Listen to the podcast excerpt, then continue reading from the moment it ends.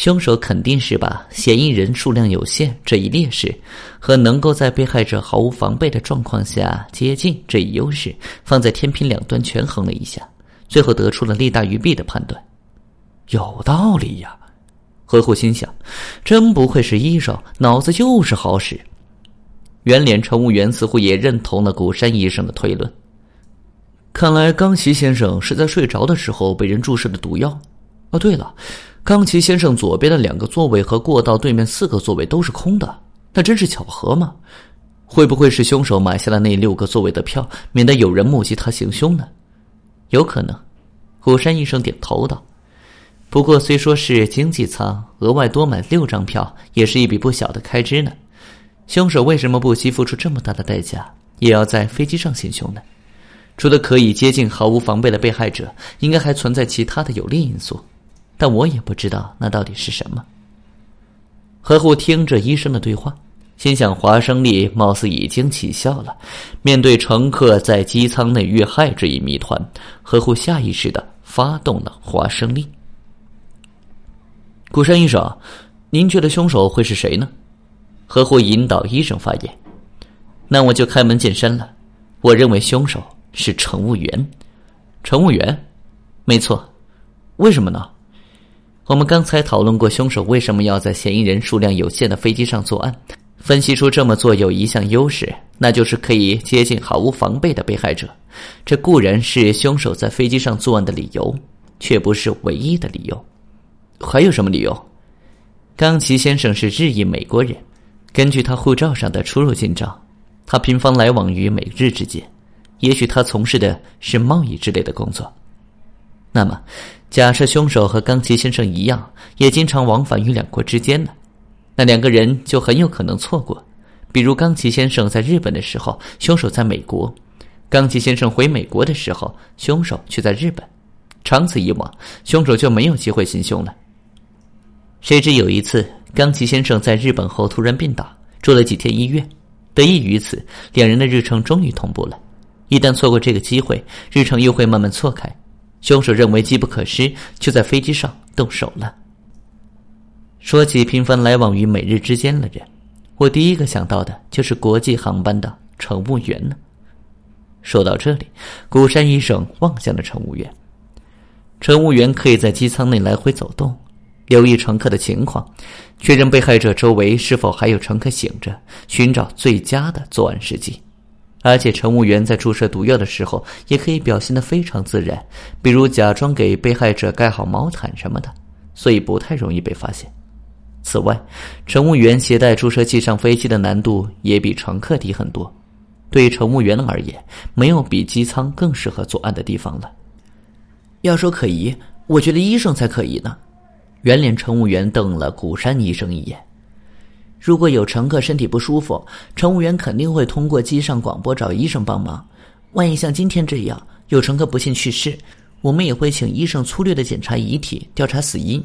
如果医生就是凶手，那就可以在检查遗体时动些手脚。也许机上还有其他医生，但大多数医生就算听到了求助广播，也不会站出来。所以，只要在求助广播响起后立刻站出来，检查遗体的任务就一定会落到这位医生的身上。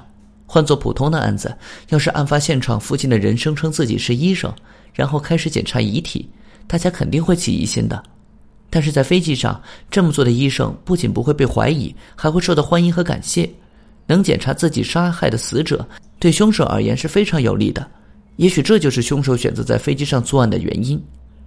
医生重重的叹了一口气：“唉。”亏我听到求助广播，主动表明身份，你们却因为这个就怀疑我，这也太过分了吧！再说了，检查自己杀害的死者又有什么好处呢？首先，医生可以给出假的死因和死亡时间，那有什么意义呢？飞机一到洛杉矶就会进行正式的尸检，到时候谎言不就会被戳穿了吗？照理说是这样没错，可要是在洛杉矶负责尸检的法医是凶手的同伙呢？法法医是同伙，何护被这个石破天惊的假设吓了一跳，就连古山医生似乎也吃了一惊，看着那位乘务员。没错，如果洛杉矶的法医是同伙，在飞机上实施犯罪的医生就死因与死亡时间撒的谎就不会被戳穿了。如果洛杉矶的法医是同伙，那还有什么好怕的？在飞机上行凶的医生压根儿没有必要撒谎呢。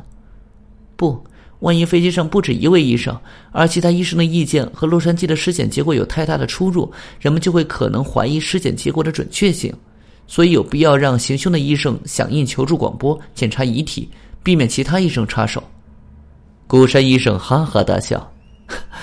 要是担心飞机上有其他医生，不如一开始就不要在飞机上作案呢。在洛杉矶找个地方行凶，遗体就会被立刻送到法医那里，不存在其他医生介入的可能。伪造的死因和死亡时间也不会被戳穿了。你知道自己的假设有多荒谬吗？在你提出洛杉矶的法医是共犯的那一刻，你的推理就成了无稽之谈。乘务员顿时语塞。是哦，您说的对。呃，不好意思啊。我也想出了一套推理，可以讲出来给大家听听吗？森本警官迟疑道：“看来华生利也影响到了这位空警。”何护说：“请讲。”呃，呃，关键在于凶手为什么要在嫌疑人数量有限的飞机上作案，对吧？我也琢磨了一下啊，发现在飞机上作案确实有一个好处，准确的说，是从日本飞往美国的飞机带来的好处。什么好处？从日本飞向美国需要穿越国际日期变更线，所以日期要往前推一天，对吧？如果在穿过这条线以后再行凶，被害者就死在了昨天。也许凶手是想在昨天的那个日期杀死被害者吧？为什么非要在昨天的那个日期杀死被害者呢？古山医生问道。我有一个大胆的猜测啊。也许凶手是个占卜师，预言被害者会在九月十八日死去。谁知他的预言出错了，死期变成了第二天。于是他赶紧把被害者送上前往美国的飞机，在飞机飞过日期变更线之后将其杀害。如此一来，被害者就还是在九月十八日死的。只要彻查机上乘客，看看谁是占卜师，不就行了呀？医生叹了口气：“唉。”还好你不是搜查一科的，这套推论简直漏洞百出。你说占卜师的预言出错了，死期变成了第二天，那就意味着凶手是九月十九日才下决心行凶的。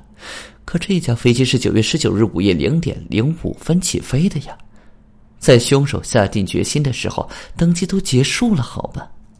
呃，还是太勉强了呀。呵呵。森本警官垂头丧气，华生力确实能提升推理能力，却不能保证推理内容的准确性。本集已经播讲完毕，感谢您的收听，请您多多点赞评论。如果喜欢，请订阅此专辑，谢谢。